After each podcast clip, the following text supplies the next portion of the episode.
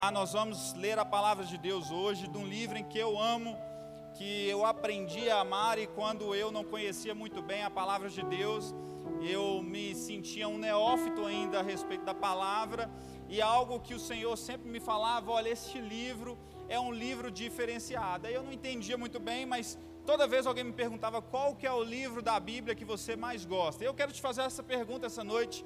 Qual o livro da Bíblia que você mais gosta? E você vai me responder em 3 segundos. 3, 2, 1. Fala em voz alta. Isso, muito bem. Todo mundo organizado, ou seja, cada um tem a sua preferência, tem algo que o Senhor falou mais forte através daquele livro, certo? Ou daquela carta. E comigo, meu irmão, não é diferente. O livro de Atos é um livro que mexe muito comigo. Muito. e na época eu nem conhecia muito bem a palavra de Deus, eu falava Atos. O livro de Atos é lindo. E eu não entendia, e por fim, o pessoal perguntava por que, Wander, você gosta do livro de Atos? Eu falava, ah, aquele negócio quando teve línguas de fogo em Atos 2, aquele negócio me deixa aleluiado. Eu acho lindo, acho maravilhoso. Mas por que, que você gosta de Atos, Wander? Ah, porque lá fala de coxos, homens que não andavam, homens que não viam e começavam a enxergar, homens que não andavam começavam a correr, não só correr, mas também pular. Então, quando eu leio o livro de Atos, eu fico maluco. Quando eu vejo também Felipe andando e certamente chega um anjo do Senhor falando com ele: Olha, saia deste lugar e vai para aquele lugar pregar a palavra de Deus. Simplesmente Felipe faz assim, ó, flup, desaparece, aparece no outro lugar. E eu já me lembro de Dragon Ball Z e falo: Não, o Goku fez parecido. Então, assim, só eu pensando. Mas é algo assim que eu vejo o livro de Atos e falo: Que loucura, são tantas coisas maravilhosas que acontecem naquele livro. E é o livro que nós vamos ler hoje. Amém? Abre comigo ali Atos 14, dando aleluia, glória a Deus.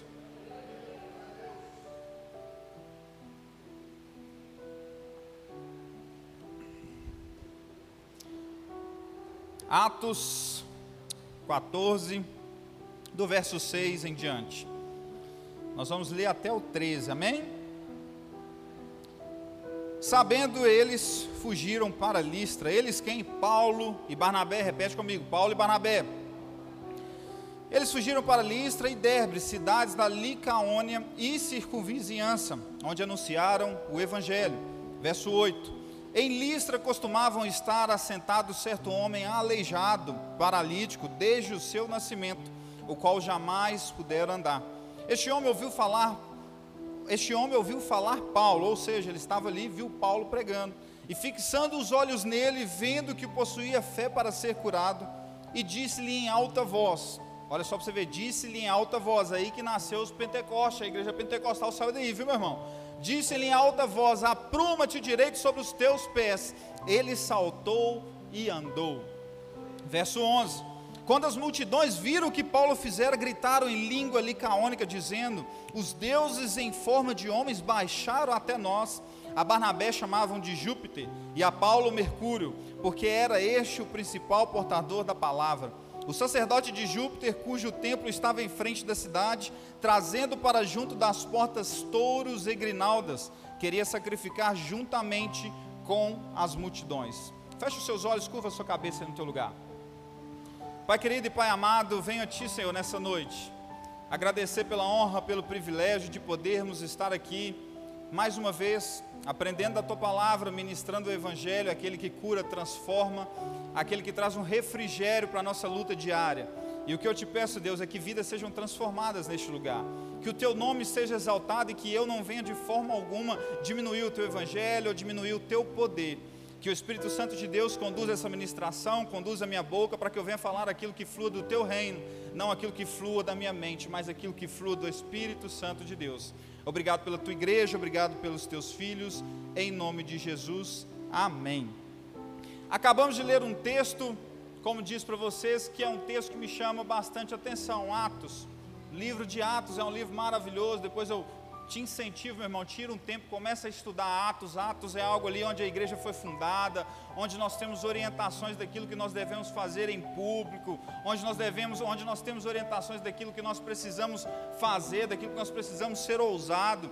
E Atos conta nessa parte do capítulo 14 em diante, onde Paulo e Barnabé eles estavam fugindo.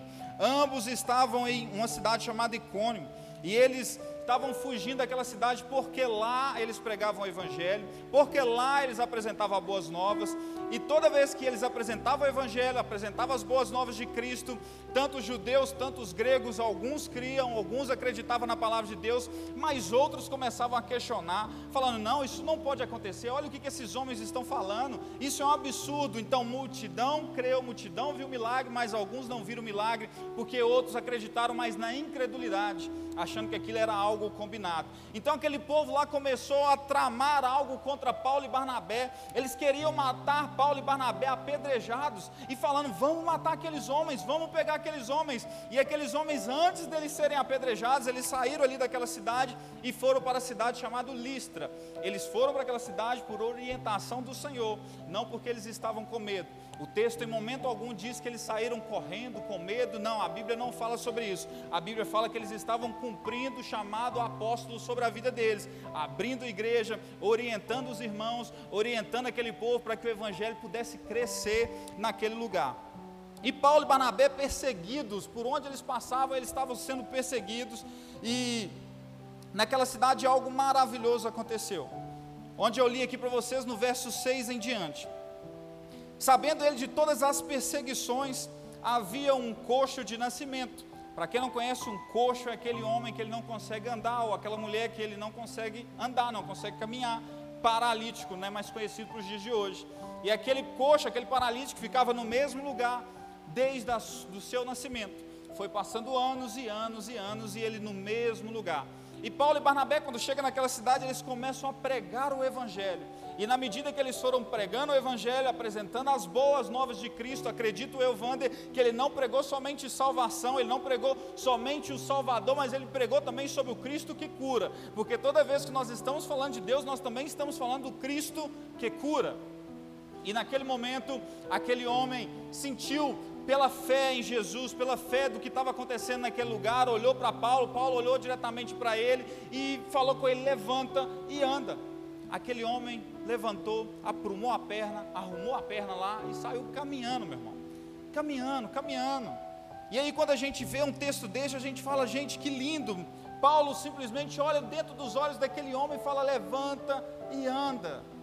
A cura é para o tempo de hoje, a cura não é para amanhã, a cura não é para depois, a cura não é para daqui um ano, dez anos, a cura é para hoje, meu irmão. Nós temos que acreditar, nós temos que ter fé nisso. Você acha que no céu vai ter cura? Para que, vai ter cura no céu? Não vai, o tempo de cura é para agora, o tempo de cura é para hoje. Talvez você está com alguma enfermidade, talvez você está com alguma coisa que tem te incomodado, algo que tem assolado a sua vida, a vida da sua família. Creia em Jesus que o tempo de cura é para hoje, não é para amanhã creia, coloque as mãos, impõe as mãos, ora. Se não for curado naquela hora, ora de novo. Se não for depois, ora de novo. Continue em oração, porque o tempo de cura é para hoje, não é para depois. No céu não vai ter nada disso, de um olhar para o outro, declaro cura sobre a sua vida. Não, os dons da cura é para o tempo de hoje. E Paulo pregou a respeito de salvação, mas também pregou a respeito de Cristo, aquele que cura. E o texto vai nos dizer que aquele homem, ele não só se levantou, mas ele saiu pulando. Ele não só saiu andando, mas ele saiu flutuando, pulando de alegria, exaltando ao Senhor. E eu quero dizer algo que naquele tempo começou uma certa perseguição. Olha só para vocês verem ali no verso 12 em diante. A Barnabé chamavam de Júpiter e a Paulo de Mercúrio.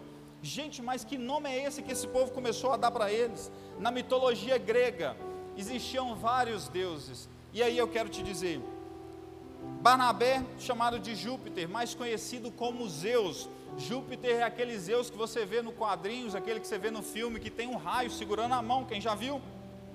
Zeus é chamado de Júpiter. E aquilo eles falando assim: não, esse se tornou em forma de homem e pisou na terra. Sim, Barnabé é ele, é Júpiter, é Zeus.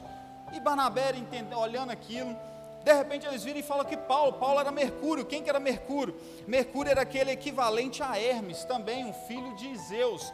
Hermes ele era considerado, ele protegia os viajantes, aqueles que, que viajavam de uma cidade para outra. Então, ao invés de quando aquelas pessoas iam viajar de uma cidade para outra, eles falarem, olha, vai com Deus, eles viravam, vai com Hermes, que Hermes te acompanha. Ou seja, eles estavam falando, vai com Mercúrio, que Mercúrio te acompanha. Então é uma coisa muito doida, porque eles tinham vários deuses gregos naquela época. E ali eu estava dando uma estudada a respeito de cada deus. Que barulho foi esse aí, gente? Só eu que escutei? Está estourando alguma coisa ali, depois vocês olhem aí, amém? Estava dando uma estudada, tinha mais ou menos uns 19 deuses diferentes naquele tempo. Eu falei, meu Deus, mas para que tanto Deus que você fica perdido? Imagina na hora da aflição, acontece alguma coisa, ao invés de você falar, ai meu Deus, você tem que lembrar o nome dos deuses. E eu vou falar aqui um pouquinho para você. Primeiro tem a Afrodite, que era uma deusa da beleza e do amor. Tudo que era relacionado à beleza, amor, era a Afrodite. Sabe aquela menina que talvez ela não se achava muito bonita, ela virava e falava assim: ai, a deusa Afrodite, por favor, me visite procurando uma beleza. Tinha o Deus também Apolo, que era o Deus do sol. Sabe aquele dia que estava chovendo? Apolo nos responda, porque não está vindo sol sobre as nossas vidas. Tinha também o Deus Ares, que era o Deus da guerra. Sabe, toda vez que aqueles homens iriam travar uma batalha, travar uma guerra, eles falavam: Olha, olha, o, Ares, me ajuda nessa batalha. Tinha também um Deus chamado Ártemis, que era o Deus da caça. Uma família, talvez passando necessidade, passando fome, virava e falava: Olha, eu preciso matar um leitão, eu preciso matar uma vaca. E ao invés dele falar assim: Olha, me ajude Deus a encontrar algo, ele falava: Olha, Deus da Ártemis, me ajuda. Olha que doideira, tem mais Deus aqui, ó, o Deus de Atena, que é o Deus da sabedoria. Imagina aquele problema que você está tendo muitas das vezes no relacionamento, no seu trabalho. Aí ao invés de você procurar Deus, você vira Deus da Atena, me ajuda tinha o deus Deméter, que era o deus da terra fértil, tinha o deus Dionísio, que era o deus da festa, do vinho e do prazer, tinha o deus do Elos, que é o deus do amanhecer, tinha o deus do Eros, que era o deus do amor, tinha o Hades, que era deus do submundo, tinha o Hélios, que era deus do sol, tinha o Hera, que era deus dos céus, maternidade e matrimônio, tinha a Esha, que era deus do fogo, tinha a Aras, que era deus de apresentava as estações do ano, tinha também um Nemocine, que era deusa da memória. Hoje, gente, se eu fosse nesse tempo, eu estava enrolado, que nem o nome do Deus eu sabia falar. E tinha também Poseidon, que eram os deuses dos mares. Tinha Deus Selene, que era a deusa da lua. E tinha Temis, que era a deusa das leis. Não sei se você se tem algum advogado aqui, mas tem sim a, aquela deusa da Temis que está na balança, segurando a balança. E outra. Falei aqui para vocês 19 deuses. E aqueles homens, na hora que eles realizaram uma cura naquela cidade chamada Listra, eles oraram por um homem, aquele homem começou a andar. Eles começaram a apelidar um de Júpiter, começaram a apelidar um de Mercúrio, e simplesmente eles ouviram entender aquela língua e rasgaram as vestes. Eles ficaram assim, ficaram extremamente chateados. Penso eu que eles leram aquela palavra que está escrito lá em Deuteronômio, capítulo 10, 17, falando: Pois o Senhor seu Deus é deuses dos deuses e Senhor dos senhores, é o grande Deus, o Deus poderoso e temível, que não mostra parcialidade e não aceita subornos. Entenda algo: numa cidade onde a mitologia é grega era algo muito forte, Deus levantou dois homens para pisar naquela cidade e dar glória a quem merece glória dá poder a quem merece poder, dá louvor a quem merece louvor. Então nós estamos falando de 19 deuses, mas quando os homens pisaram naquela cidade, eles deram honra e glória aos deuses dos deuses. Wander, por que você trouxe essa palavra hoje? Eu quero dizer que hoje nas nossas vidas, o nosso caminhar, o que nós mais temos feito é dado honra a outras coisas. Dado honra muitas das vezes ao colega de trabalho, ao nosso patrão, dado honra muitas das vezes até mesmo nosso prefeito, dando honra às vezes aos governadores, aos presidentes. E não tem problema, às vezes pode sim dar honra, mas eu quero te dizer, você tem dado honra e glória a Deus no tempo certo. Você tem dado honra, louvor, adoração ao Senhor por tudo que Ele tem feito na sua vida. Pelo trabalho que você está, você tem agradecido ao Senhor. Ou pelo trabalho que você saiu, você tem agradecido ao Senhor. Nós temos que dar louvor, honra e glória ao Deus dos deuses. O nosso Deus, ele não se compara a outros deuses. O nosso Deus é aquele que criou o céu, aquele que criou o mar, aquele que criou a terra, aquele que criou todas as coisas. Aquele que te conhece desde o ventre da tua mãe. Aquele que vê o seu levantar, aquele que vê a tua aflição, aquele que vê o teu choro, aquele que vê aquele teu planto, aquele que te vê muitas das vezes num trabalho que você não está aguentando mais. Esse é o Deus que te vê, esse é o Deus que te conhece. Aquele que muitas das vezes você está com a conta atrasada, você está assim, meu Deus, o que, que eu vou fazer? O Deus te conhece, o Deus Todo-Poderoso, Ele habita dentro de nós. E o livro de Atos ali em diante já fala a respeito do Espírito Santo de Deus habitando em Paulo e Barnabé. E nós temos uma mania muito feia de achar que Espírito Santo ele é inferior ao próprio Jesus ou inferior ao próprio Deus, mas não, eles são todos iguais.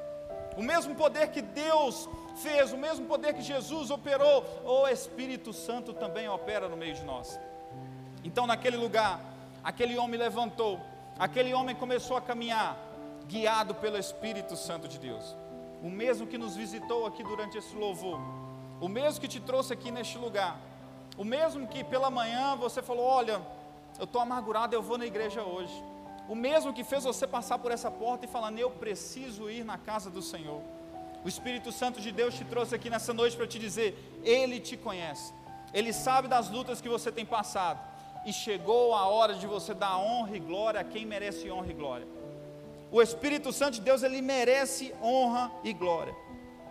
E como tem, meus irmãos, se levantado deuses nesse tempo em nossas vidas e nós nem percebendo, nós não percebendo. Time de futebol é um Deus. Se a gente vive para aquilo, se a gente não não marca nenhum compromisso, porque vai ter um jogo específico hoje, aquilo se torna um Deus na sua vida.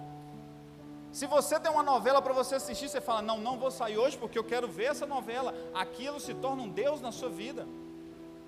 Se você vira e fala: Não, não, não vou para esse compromisso, não vou para a igreja mais. Aquilo se torna um Deus na sua vida. E nós precisamos nos posicionar e dar glória a Deus, porque Ele merece toda a glória. Tudo é dele, tudo é para Ele, tudo é feito para Ele, meu irmão. E tem momentos assim que Deus ele vai se levantar como sempre foi, como Deus. E ali talvez você vai perceber e vai dar honra e glória a Ele, amém, no ponto certo. Agora tem momento que as pessoas vão ver Deus através de você, que é o mais lindo, que nós precisamos buscar isso. As pessoas precisam olhar para você e ver Deus em você, ver Cristo em você, ver Jesus através de você. E tem momentos que Deus vai te levantar e que através de você você nem vai nem lembrar o que, que aconteceu, mas que foi Deus operando através da sua vida. E aí é o momento de dar honra e glória a Deus. Eu falo com meus meninos, com o Bernardo e com a Manuela, e falo assim, gente, tem cada coisa que Deus faz na minha vida que eu não consigo nem mensurar, eu não consigo nem muitas das vezes falar, e depois eu me pego só em choro, em planta e falo, Deus, Tu és maravilhoso. Porque a honra e a glória é dele, meu irmão. Para subir aqui em cima, muitos acham que é fácil, não é fácil, é um desafio muito grande. Trazer uma palavra é um desafio muito grande, é uma luta muito grande. Minha esposa está lá em casa vomitando, passando mal, dor no estômago. Meu filho vomitando, passando mal, dor no estômago. Minha filha melhorou, está aqui comigo na igreja.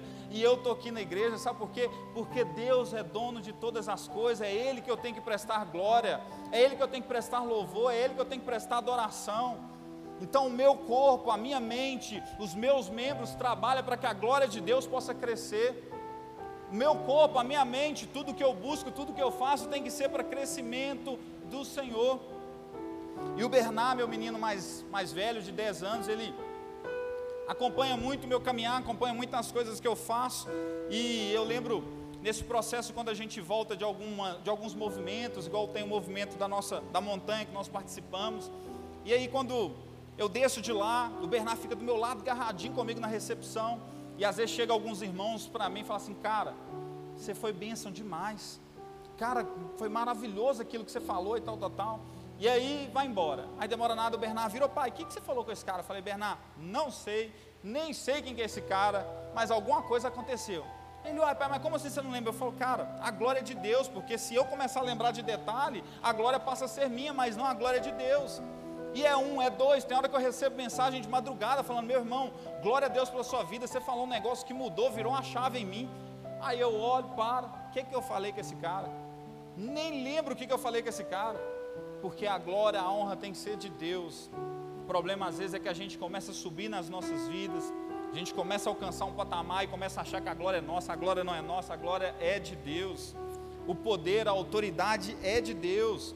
Teve um dia que eu estava até discutindo com uma irmã aqui na igreja, ela não está aqui não para testemunhar, mas teve um dia que ela chegou perto de mim e falou: Wanda, eu tenho que compartilhar algo com você. Eu falei: Diga, minha irmã. Ela teve um dia que você trouxe uma palavra, essa palavra veio de encontro ao meu coração. Naquele momento eu fui curada. Eu, que palavra que foi? Aí ela me contou a palavra, eu falei, fui eu não, irmã. Ela, foi você sim? Eu falei, fui eu não, irmã. Ela, foi você sim? Eu falei, não fui eu. Quase que nós brigamos aqui dentro da igreja, meu irmão. E aí, na hora que eu fui embora, eu falei, não, amor, a irmãzinha está meio doidinha, porque falou que eu que dei a palavra, nem lembro disso. Ela falou, Wanda, você não está entendendo. Tem certas coisas que você não precisa saber que foi você, para que você venha dar honra e glória a Deus. Deus quer te usar, meu irmão. Deus quer te usar, mas para dar honra e glória a Ele. Por mais que você não lembre, mas Ele quer te usar para dar honra e glória a Ele. Agora tem momentos que a gente vai lembrar. Vou contar com você para vocês um momento que me fez, que eu lembrei na hora porque foi necessário para o meu crescimento. Teve um dia que eu fui pregar a palavra de Deus e sabe aquele dia que você sentiu que o negócio não foi, não foi do jeito que você queria? Isso acontece, tá, meu irmão? Os ministros de louvor sabem, tem hora que você chega assim, não, eu vou cantar aquela música, eu vou fazer isso, todo mundo chega na hora, não acontece nada daquilo, você fica um pouco frustrado. E eu lembro que eu preguei a palavra de Deus, fui embora para casa entristecido. E, e no outro dia, pela manhã, tomando café com minha esposa, eu falei, nossa, eu acho que eu vou parar. Ela, parar com o quê? Eu falei, ah, não, vou parar porque é muito mais confortável fazer outra coisa. Talvez eu ficar ali sentado, escutando a palavra de Deus, fazendo outra coisa e tal. Ah, ela, não, amor, às vezes é assim, nem sempre tudo vai dar certo, nem, nem sempre tudo vai ser da forma que você imagina. Meu irmão, naquele exato momento, exato, exato, exato, eu recebi uma mensagem de um homem, agradecendo, falando assim, Wander, eu tenho que te agradecer porque meu, meu genro está sendo batizado através da sua vida. Aí eu, até eu ligar os pontos, e aí o Senhor me fez lembrar. Certa vez ele me procurou falando, Wander, meu genro foi lá para Portugal. E ele começou a caminhar aqui na igreja, mas ele foi para Portugal e agora eu não sei o que ele vai fazer da vida dele. E eu assim, meu irmão, inocentemente eu falei, me passa o contato dele, eu vou arrumar uma igreja para ele caminhar lá. Aí o, o irmão passou o contato dele, ele foi para Porto, em Portugal. E aí eu procurei lá uma igreja próxima, entrei em contato com o pastor, falei, pastor, tem uma ovelha que está chegando aí.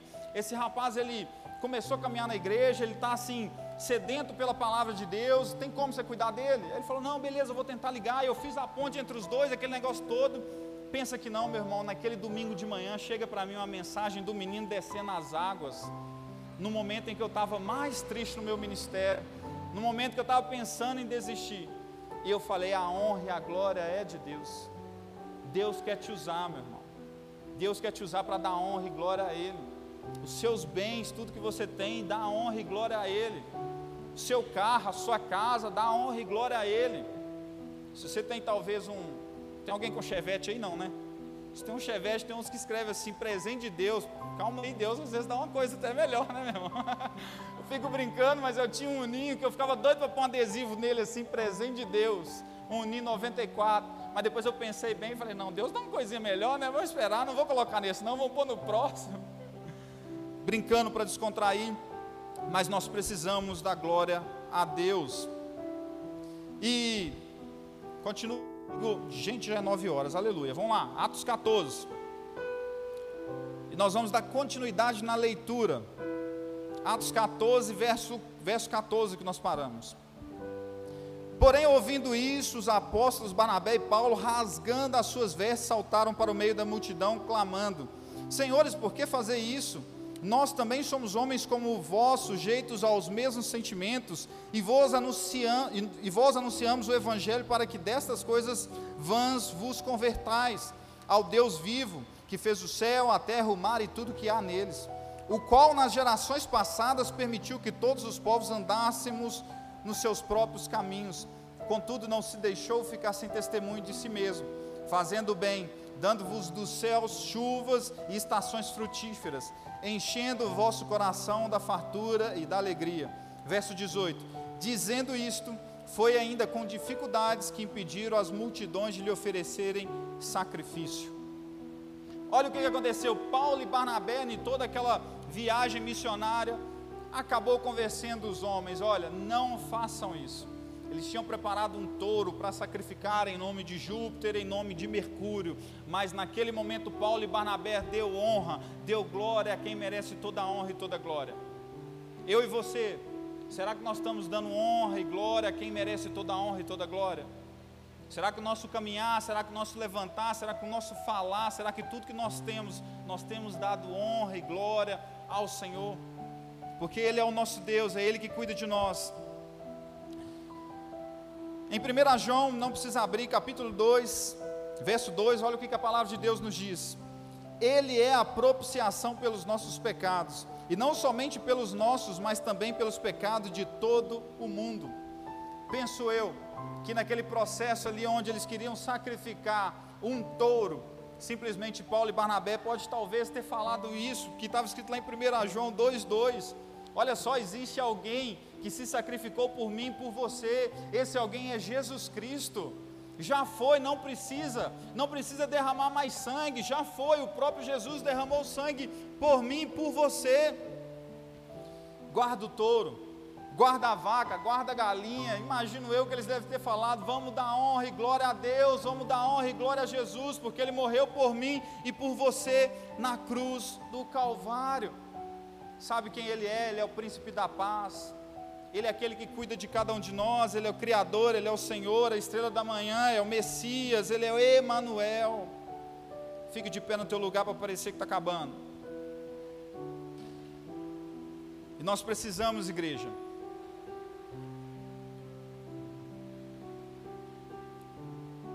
da honra, da glória e da louvor a quem merece honra, glória e louvor. Existem dois tipos de pessoas, uns que são mais acelerados, outros que são um pouquinho mais lentos. Eu vou contar um caso para vocês bem rápido, que é algo que acontece comigo no meu dia a dia. Se você sentir algo parecido, meu irmão, é mera coincidência, não é indireta, não é nada aqui para você, amém? Lá em casa eu tenho duas crianças e a nossa rotina começa de 6 horas da manhã e vai até meia-noite, todos os dias, de segunda a sexta, sem descanso. E eu tenho um rapazinho de 10 anos chamado Bernard, e o Bernard é algo engraçado que ele, se eu talvez perder a hora, acordar lá às 6h45 e ele entra na escola 7, eu chegar perto dele, Bernard, você está atrasado, rapidinho ele fia o tênis, põe a calça, põe a blusa, põe o uniforme, escova o dente, joga uma água, pega uma banana, sai comendo, entra no carro e chega na escola às 7 horas, tranquilo. Nós já fizemos isso saindo de casa acordando 6h50, na correria, e aquele menino conseguiu entrar dentro da sala de aula e estudar normalmente. Menino rápido, ativo. Agora eu tenho uma princesa chamada Manuela, de seis anos. Vou contar para vocês como que é Manuela. Manuela eu levanto pela manhã, depois que eu já acordei o Bernard, fiz tudo com o Bernard. Entro no quarto dela, abro a porta, vou devagarzinho e puxo a cortina. Se der um som muito alto, ela já acorda, chora, grita, que trem todo. Aí, chego perto dela, eu tiro a coberta.